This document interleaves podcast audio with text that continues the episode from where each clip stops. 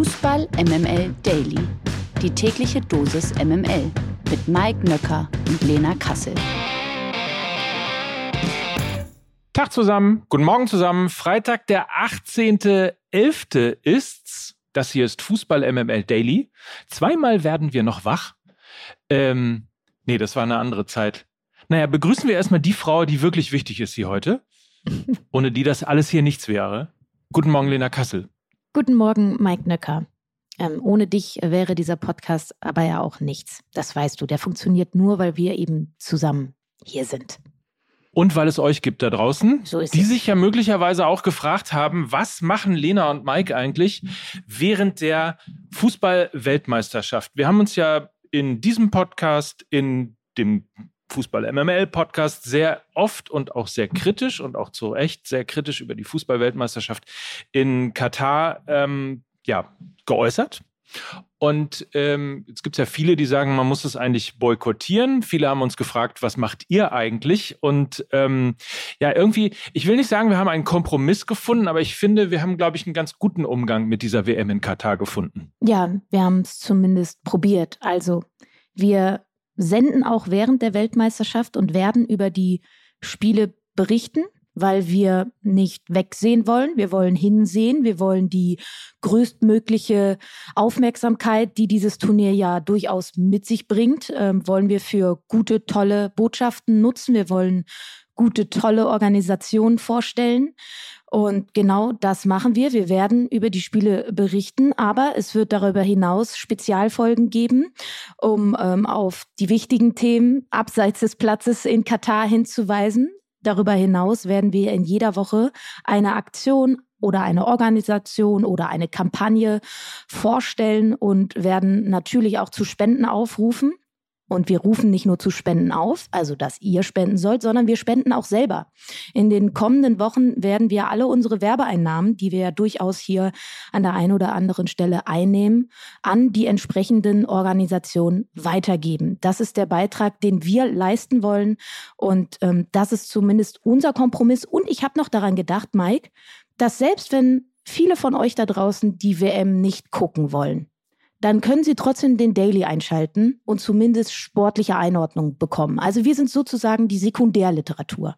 Das hast du sehr schön gesagt. Genau so ist es. Also viele Organisationen oder einige Organisationen, ähm, die natürlich im Zusammenhang mit dem stehen, was in Katar ja äh, etwas, äh, sagen wir mal, unterversorgt ist. Meinungsfreiheit zum Beispiel, Frauenrechte zum Beispiel, Rechte äh, von LGBTQ plus ähm, und ähnlichem. Also all das stellen wir in den Vordergrund. Du hast es mit den Werbeeinnahmen angesprochen. Ich möchte aber auch noch eine Sache dazu sagen, weil ich glaube, eines wird diese WM in Katar überdauern. Und das ist die WM an sich.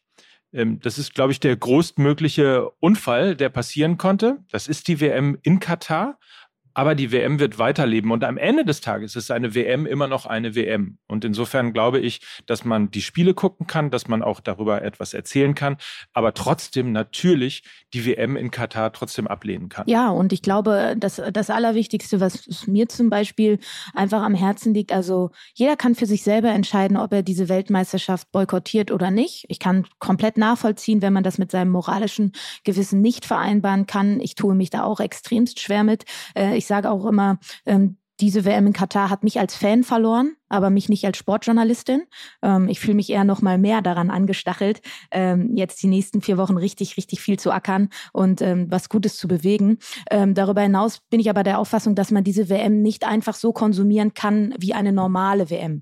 Also ähm, nicht einfach nur breit auf der Couch sitzen und sich irgendwie die Chips reinschaufeln, sondern schon ähm, ja aufmerksam sein, versuchen das, was man machen kann, in seinem kleinen Mikrokosmos irgendwie zu bewegen. Und das versuchen wir eben hier auch im Mikrokosmos Daily. So ist es. Und deswegen reden wir über die WM, wir reden über NGOs und besondere Organisationen und äh, wir laden uns immer wieder in diesem Podcast auch Menschen ein, äh, die wir mögen, die wir schätzen und die von vor Ort auch ein bisschen berichten sollen. So wie jetzt nämlich. One, two, three, and then I want to hear Qatar, Qatar, Qatar, okay? Tja, was eigentlich noch so weit weg schien, jetzt steht es unmittelbar bevor. Am Sonntag, übrigens passenderweise am Totensonntag, beginnt die Fußballweltmeisterschaft in Katar. So kurz vorm Turnier wollen wir uns natürlich nochmal frische Eindrücke in diesem Podcast holen. Daher haben wir uns heute einen Mann eingeladen, der das DFB-Team bei der WM für den Kicker begleiten wird und schon die letzten Tage bei der deutschen Nationalmannschaft im Oman verbracht hat. Schön, dass wir ihn heute hier begrüßen dürfen. Guten Morgen, Matthias Dersch. Guten Morgen. Guten Morgen, hallo. So, Matthias, direkt mal, wir fangen mal direkt lanzig an. Ja? Wo erwischen wir dich denn gerade? er erwischt, erwischt mich gerade tatsächlich noch im Oman, in Maskat, der äh, doch sehr schönen Hauptstadt, muss ich sagen. Ähm, ich habe es äh, hier die vergangenen Tage ganz gut gehabt. Ähm, ich glaube, die deutsche Fußballnationalmannschaft auch. Äh, ich werde mich aber gleich dann, wenn wir hier fertig sind, auf den Weg machen in Richtung Flughafen. Und dann äh, komme ich hoffentlich am Nachmittag irgendwann in Doha an. Ich bin gespannt. Wie, wieso hoffentlich? Das klingt jetzt noch so vage. Ja, ich meine, ähm, wer das so ein bisschen verfolgt hat in den letzten Wochen, es gab ja ähm, für Fans, aber auch für Journalisten dann doch einige Regeln, die es zu beachten galt, um in das Land eingelassen zu werden. Man äh, musste einige Formulare ausfüllen, man musste einige Dokumente hochladen. Äh, man musste auch Apps herunterladen, was ich bislang ehrlich gesagt boykottiert habe. Ich habe noch kein Handy, äh, keine App auf meinem Handy. Ähm, mal sehen, ob ich das am Flughafen dann noch nachholen muss. Ja, und ich habe tatsächlich von einigen Kollegen gehört, die in den letzten Tagen nach Doha reisen wollten, die das nicht dann geschafft haben, die nicht dort angekommen sind, weil sie am Flughafen in Deutschland gar nicht losfliegen durften, weil irgendwelche Zahlendreher ähm, bei der Hayakat da waren, weil irgendwelche Übersetzungsfehler dazu geführt haben, dass sie falsche Pässe angegeben haben. Und äh, ja, da waren die Katari bislang ähm, bisschen streng, würde ich sagen. Ähm, da hat der ein oder andere seinen Flug verpasst und kommt dann hoffentlich noch nach. Sag mal ganz kurz, weil du das mit der App so angesprochen hast. Ist das, äh, das eine Spionage-App oder was musst du da drauf führen? Ja, offiziell laden. ist das natürlich keine Spionage-App, sondern das eine ist eine Corona-App, die man aber meines Wissens nach nur noch braucht, wenn man in Krankenhäuser oder Arztpraxen gehen möchte. Das habe ich nicht vor in den nächsten Wochen. Das habe ich meiner Familie versprochen. Ich mache keinen Unsinn und äh, werde auf mich aufpassen. Ja, und die zweite App, das ist die sogenannte Haya-App. Die ähm, ist offiziell dazu da, äh, damit wir kostenfrei Bahn und Busse benutzen können, dass wir äh, zu Veranstaltungen eingelassen werden. Ähm, Datenschützer haben sich das mal angeschaut und dann doch festgestellt, aha, die können eigentlich noch ein bisschen mehr, als sie müssten. Näheres ist nicht bekannt, alles weitere aufs eigene Risiko. Genau, da lassen wir die Fantasie jetzt ein bisschen spielen. Was sind denn so deine ersten Eindrücke von der Reise? Die Schönheit des Oman hast du gerade schon angesprochen, das wird ja nicht alles sein. Nein, natürlich nicht. Und man muss natürlich auch bei der, der Schönheit des Oman auch betonen, dass das ja auch eine Monarchie ist und dass das auch kein, ähm, ja, kein freies Land nach klassischen westlichen Ansprüchen ist. Ähm, auch hier gibt es viele Gastarbeiter, das darf man nicht vergessen.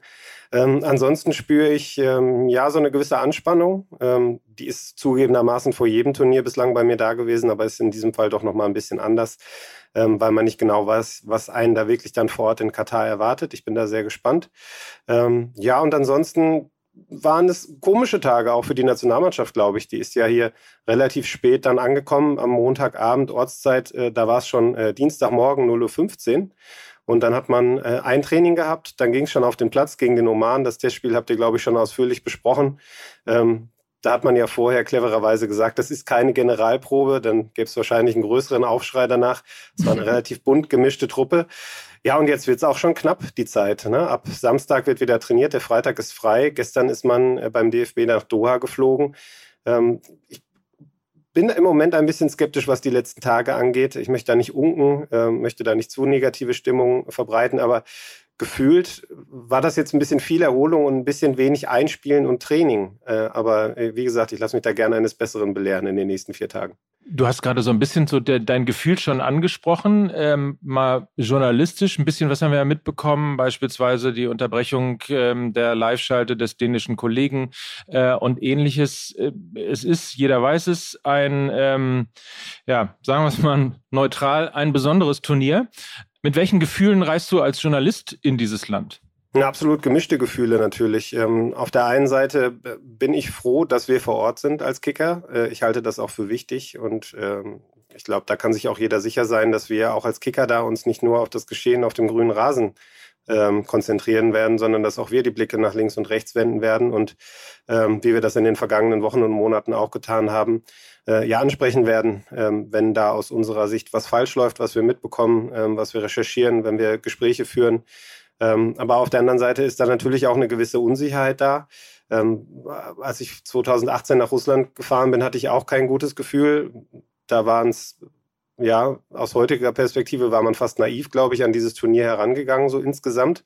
Ähm, da waren es eher so persönliche Sicherheitsbedenken, die man hatte. Jetzt, ja, weiß man einfach nicht, was einen erwartet, wie streng sie sind. Es sagen ganz viele Leute, dass sie glauben, dass es ähm, sowohl für Fans als auch für Journalisten während des Turniers entspannt zugehen wird, weil natürlich alle hinschauen und weil die Katari verhindern wollen, dass es Negativschlagzeilen gibt.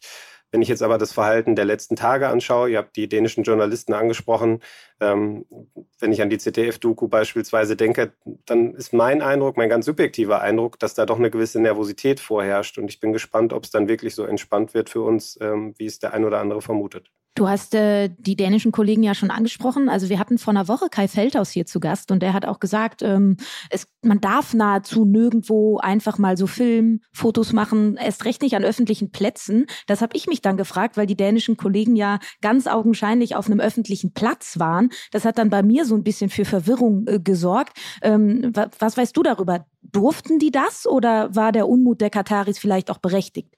Ja, das ist ähm, auch wieder so eine Sache, die unklar ist, denn es gab ja Presseberichte, vor allem in englischen Medien, vor einigen Wochen schon, die gesagt haben, es gibt nur drei Orte, drei Viertel überhaupt in Doha, wo man filmen darf, wo man fotografieren darf. Es ist ganz viel verboten. Dann hatten wir einen einen Workshop, wo auch die FIFA anwesend war, die dann gesagt hat, das ist alles gar nicht so streng, das ist alles gar nicht so eng, man darf ganz normal fotografieren. Alles, was in Deutschland verboten ist, ist auch bei uns verboten. Also beispielsweise Privatleute fotografieren ohne deren Einverständnis. Oder, das ist sicherlich strenger als in Deutschland, man darf auch nicht in Privaträumen filmen, selbst dann nicht, wenn man die Erlaubnis desjenigen hat, dem äh, das gehört. Ähm, damit will man natürlich vermeiden, dass da, äh, so wie das zum Beispiel ja in der ZDF-Doku war, ähm, dann mal äh, ja unter Freunden auf einmal offen geplaudert wird und möglicherweise Dinge gesagt werden, die bei uns dann äh, nicht gerne gehört werden.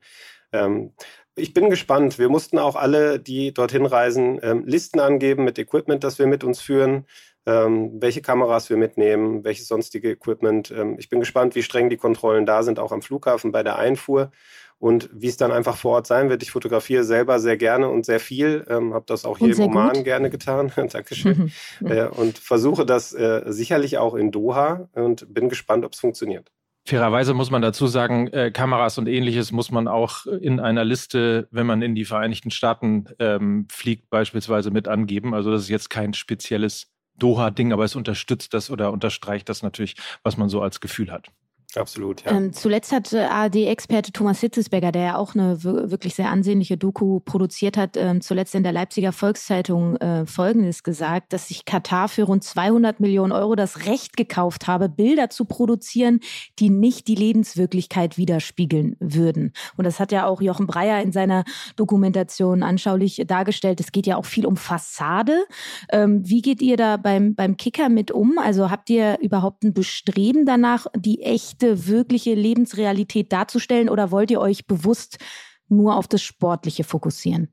Ja, das hatte ich ja gerade schon angedeutet. Das ist ähm, sicherlich nicht so, dass wir nur auf den Sport schauen werden. Der Sport bleibt für den Kicker natürlich irgendwo elementar.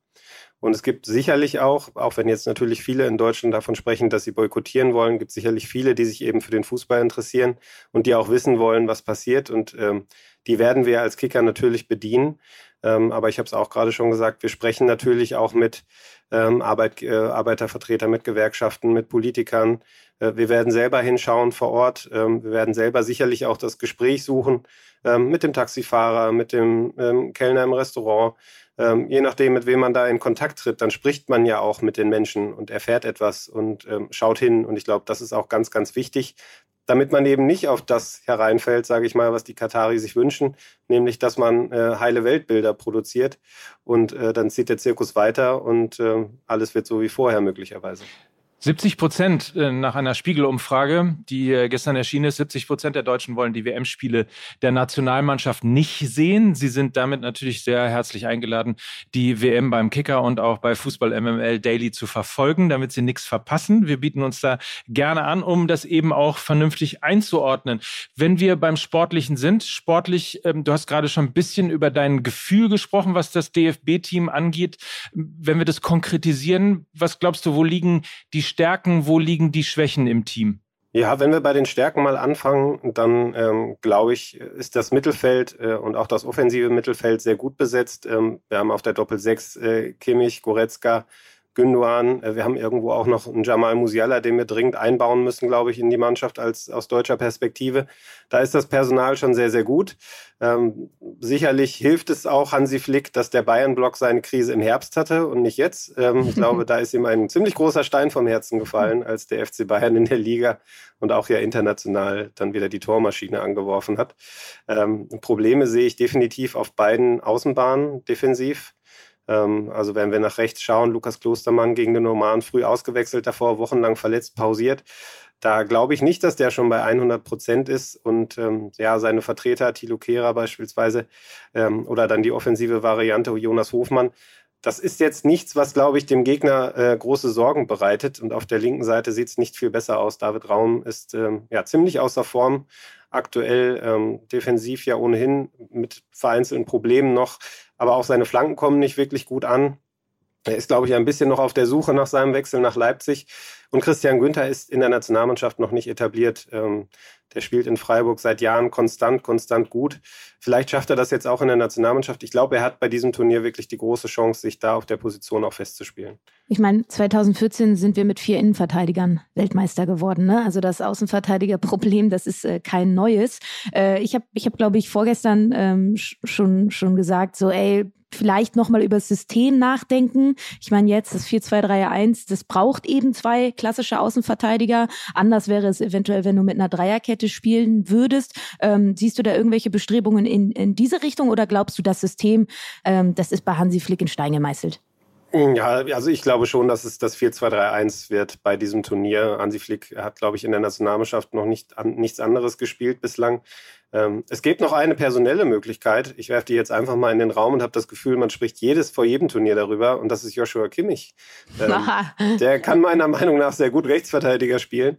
Und dann hätte man äh, sogar den, den Vorteil, dass man im Mittelfeld sich nicht zwischen Gündogan und Goretzka entscheiden müsste, sondern einfach beide spielen lassen würde.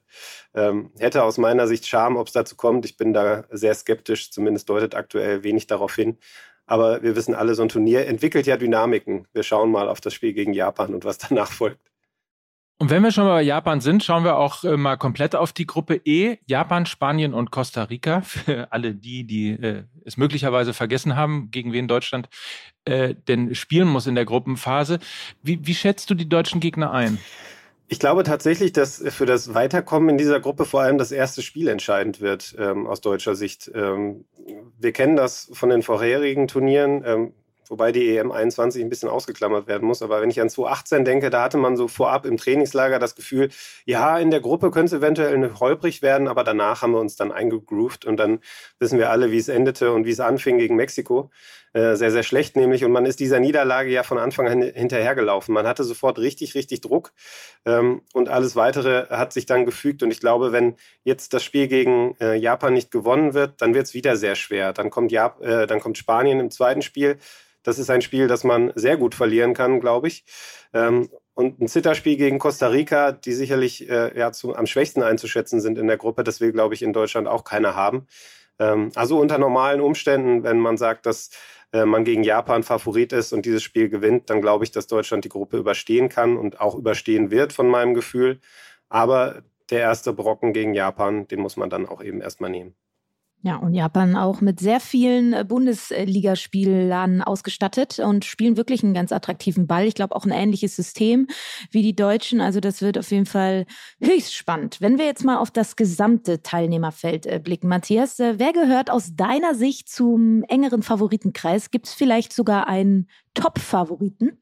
Nee, den habe ich tatsächlich nicht. Ich habe drei Mannschaften, wo ich glaube, dass sie die besten Chancen haben. Das ist Brasilien, das ist Argentinien und das ist Frankreich. Ähm, weil ich finde, dass diese Mannschaften einfach sowohl in der Breite als auch in der Spitze, dann was die Qualität angeht, extrem gut besetzt sind und vor allem zuletzt sehr, sehr gut in Form waren. Jetzt kommt aber das Aber direkt hinterher. Wir haben diese besondere WM im Winter. Die Spieler kommen aus wirklich äh, extrem anstrengenden Wochen. Ähm, ich verfolge ja im normalen Bundesliga-Geschehen ähm, das, was bei Borussia Dortmund passiert. Und da hat man jetzt im Grunde von englischer Woche zu englischer Woche immer mehr dabei zusehen können, wie die Kräfte schwinden, wie auch der Kopf langsam wird. Und ähm, ja, von daher war es von Hansi Flick vielleicht gar nicht so schlecht, den Spielern jetzt auch mal ein paar Tage Ruhe zu gönnen. Denn das ist schon extrem. Und ähm, da muss so eine Form auch erstmal konserviert werden. Deshalb finde ich es relativ schwer zu prognostizieren, aber wenn man alleine nach den Namen geht, dann wären die drei genannten meine Favoriten. Mike, das kommt dir doch äh, entgegen. Wir haben nämlich im Vorfeld auch darüber gesprochen. Und Mike ist auch ein kleines Orakel, ne? Wissen wir. Ja, ich sage noch nicht wie und warum, aber tatsächlich äh, Frankreich, Brasilien und Argentinien äh, hatte ich auch im Halbfinale, beziehungsweise habe eine Analyse bekommen, da stand sie im Halbfinale. Argentinien wurde dabei Weltmeister im Finale gegen Frankreich. Also falls ihr schon mal irgendwie was beiseite legen wollt. Ich bin Paul. Ich bin Paul, das neue Orakel. Wer war denn die vierte Mannschaft? Äh, die vierte Mannschaft tatsächlich war Portugal. Ah, okay, ich hätte jetzt gedacht, Uruguay könnte da so ein bisschen mhm. wieder mal die Überraschung sein. Ich weiß allerdings ehrlich gesagt nicht, äh, soweit habe ich die WM noch nicht durchgetippt, äh, ob das vom Turnierbaum möglich ist. Aber es ist ja ganz, kommen. Es ist ja ganz spannend, ne? Du hast jetzt ja sehr viele südamerikanische Teams genannt, ne? Ähm, weil wir dürfen ja nicht vergessen, sie haben natürlich, also wir leiden jetzt so ein bisschen im Winter, weil wir die WM jetzt im Winter gucken müssen. Für die südamerikanischen Fans ist es eine Sommerparty, endlich mal, finally. Das heißt, da wird natürlich eine große, große Euphorie da sein und nicht, äh, nicht zu vergessen, das letzte südamerikanische Team, was die Weltmeisterschaft gewonnen hat, war 2002 Brasilien. Also auch das ist eine ganze, ganze Ecke her und dann gibt es ja noch diese romantische Geschichte mit Messi und Argentinien, seine letzte Weltmeisterschaft. Ach Gott. Also eventuell wird es dann auch kitschig. Wäre doch fast schön, wenn, wenn die WM auch was Kitschiges hätte. Ja, eben. Auf jeden Fall, das ja. stimmt. Du bist ja übrigens äh, nicht nur DFB, sondern auch BVB-Reporter. Und äh, wenn wir dich schon mal hier haben, dann müssen wir ganz kurz natürlich noch über das hier reden. Die traurige Nachricht. Die kommt nämlich leider aus Dortmund. Der an Hodenkrebs erkrankte Sebastian Aller muss sich nämlich einer zweiten Operation unterziehen. Ja, auf seinen sozialen Medien schrieb er dazu folgendes, Zitat, ich möchte mitteilen, dass der Kampf für mich noch nicht vorbei ist. Ich werde mich einer Operation unterziehen müssen, um diesem Tumor, der mich vom Spielfeld fernhält, endgültig ein Ende zu setzen. Matthias, du bist da ein bisschen näher dran als wir. Äh, wie, wie geht der Spieler und wie geht auch der Club mit so einer Nachricht um? Ist das jetzt hoffnungsstiftend, dass er das Ganze jetzt wirklich mal final nochmal angeht oder ist das eher wieder ein Rückschritt? Ja, ich glaube, man muss das schon als Rückschritt betrachten. Allerdings einer, der von Anfang an im Bereich des Möglichen war. Also ähm, der Kontakt zum Spieler ist aktuell natürlich nicht da. Der wird ähm, abgeschottet, äh, soll sich auf seine Genesung konzentrieren. Das ist auch absolut richtig. Er geht ja ab und zu mal dann an die Medien ähm, und gibt ein bisschen was preis. Ähm, aber man ist da schon sehr darauf bedacht, dass man ihm die Privatsphäre gönnt, die er bekommt. Das ging auch sehr früh los. Ich kann mich noch erinnern, als die Nachricht damals kam ähm, im Trainingslager ja des BVB und ähm, ja, es hat betroffen gemacht einfach ähm, und, und, und hat auch ähm, es war schwierig danach, glaube ich, für alle Beteiligten, die dann da so nah vor Ort waren, äh, den Schalter schnell wieder umzuschalten. Ähm, dann gab es ja vereinzelt dann auch ähm, ja, Nachrichten, die, die vielleicht sogar suggeriert haben, es könnte schnell gehen. Äh, es gab diese, diese angeblichen Bilder von ihm am Trainingsgelände bei Ajax, wo er individuell gearbeitet hat. Ähm, aber es gab auch ein UEFA-Interview von ihm vor einigen Wochen, wo er das schon angedeutet hat, was er jetzt bestätigt hat, nämlich dass eben diese Möglichkeit besteht, dass er nochmal operiert werden muss, ähm, dass die Chemo alleine nicht ausreichen wird, was dann leider auch zeigt, dass die Erkrankung damals sehr schwer war, beziehungsweise es eben ähm, nicht das absolute Frühstadium war. Und ich glaube, im Moment kann man ganz ehrlich einfach keine Prognose abgeben, wann Sebastian Aller wieder auf dem Fußballplatz steht. Ähm, ich denke, es, es, drücken ihm alle die Daumen, nicht nur in Dortmund, dass das äh, bald wieder möglich ist, dass man ihn wieder Fußball spielen sieht. Ähm, das ist, glaube ich, das Wichtigste einfach, dass er, dass er gesund wird, ähm, dass er für seine Familie da sein kann und dass er dann hoffentlich auch seiner, seiner großen Leidenschaft im Fußball wieder nachgehen kann. Auf jeden Fall, dem schließen wir uns natürlich an. Als Ersatz für Aller wurde ja schon im vergangenen Sommer Anthony Modest verpflichtet. Bislang war die Saison für ihn bekanntlich noch nicht so wirklich erfolgreich. Am Mittwoch ähm, wurde dann der Franzose auch noch an der Leiste operiert. Er wird in den nächsten Wochen also auch etwas kürzer treten müssen. Matthias, äh, steht der Club trotz der enttäuschenden Hinrunde hinter Modest oder beschäftigt man sich eventuell schon mit anderen Stürmern? Ja, das werden die nächsten Wochen zeigen, wie konkret diese Gedanken werden. Denn klar ist natürlich, dass man mit der Hinrunde nicht zufrieden ist, dass man auch mit der, mit der Performance ganz vorne nicht zufrieden ist von Modest. Ähm, der hatte zuletzt immer wieder Probleme in diesem Bereich, deshalb jetzt auch die Operation. Ähm, und seine, seine Schwäche war ja im Grunde die Chance für Mukoko. Äh, der wäre jetzt gar nicht bei der WM dabei, wenn das Turnier im Sommer gewesen wäre. Und er wäre auch jetzt nicht bei der WM dabei, wenn Modest besser gespielt hätte und getroffen hätte. Der hat die Chance genutzt ähm, aber auch das ist natürlich eine schwierige Situation. Der wird jetzt 18 am äh, Tag des Eröffnungsspiels der WM. Äh, macht jetzt dieses Turnier, hat wenig Pause dann, wenn es dann wieder losgeht Anfang Januar. Da muss man auch mal abwarten, wie er das alles wegsteckt vom Kopfbau, vom Körper. Und da kann ich mir schon vorstellen, dass es beim BVB die Überlegung gibt, dass man möglicherweise einen Vorgriff tätigt, gerade jetzt auch mit den Haller-Nachrichten im Hinterkopf. Ähm, das werden die nächsten Wochen dann wirklich ergeben. Ähm, ich glaube schon, dass da Bedarf besteht, ganz, ganz dringend, dass man vorne was macht, sowohl auf den Außenpositionen als auch im Zentrum. Also Cristiano Ronaldo, ne? Das ist ja klar. Du willst es brennen sehen in Dortmund. Ich, ich, ich, will, ich will Drama. Genau, ich will Drama. Natürlich willst du Drama. So, jetzt sind wir so langsam, würde ich mal sagen, am Ende angekommen. Wir haben alles besprochen. Wir, ähm, ja, ich sag mal, mit gemischten, wir nehmen die gemischten Gefühle auf und gehen mal in Richtung WM-Start. So ist Mal es. Mal gucken, wie es wird. So ist es. Und, und für alle vielleicht noch die Info, ich war bei Deutschland 3000 zu Gast bei Eva Schulz und habe auch über die WM gesprochen. Äh, hört da gerne mal rein. Die Folge kommt heute ähm, raus. Würde mich sehr freuen. Und an dieser Stelle vielen lieben Dank an Matthias. Äh, er ist ein Grund, warum ich mir übrigens weiterhin noch den Printkicker kaufe. Das machen nicht mehr viele. Ich mache es immer zweimal die Woche. Er ist einer der Gründe dafür. Vielen lieben Dank, dass du heute bei uns warst, Matthias. Vielen Dank für die lieben Worte und die Einladung. Ciao, ciao. ciao, viel Spaß. Tschüss. Ciao. So, und dann haben wir es nämlich geschafft. Das waren nämlich an dieser Stelle Matthias Dersch, Mike Nöcker und Lena Kassel für Fußball MML. Tschüss. Tschüss. Dieser Podcast wird produziert von Podstars bei OMR.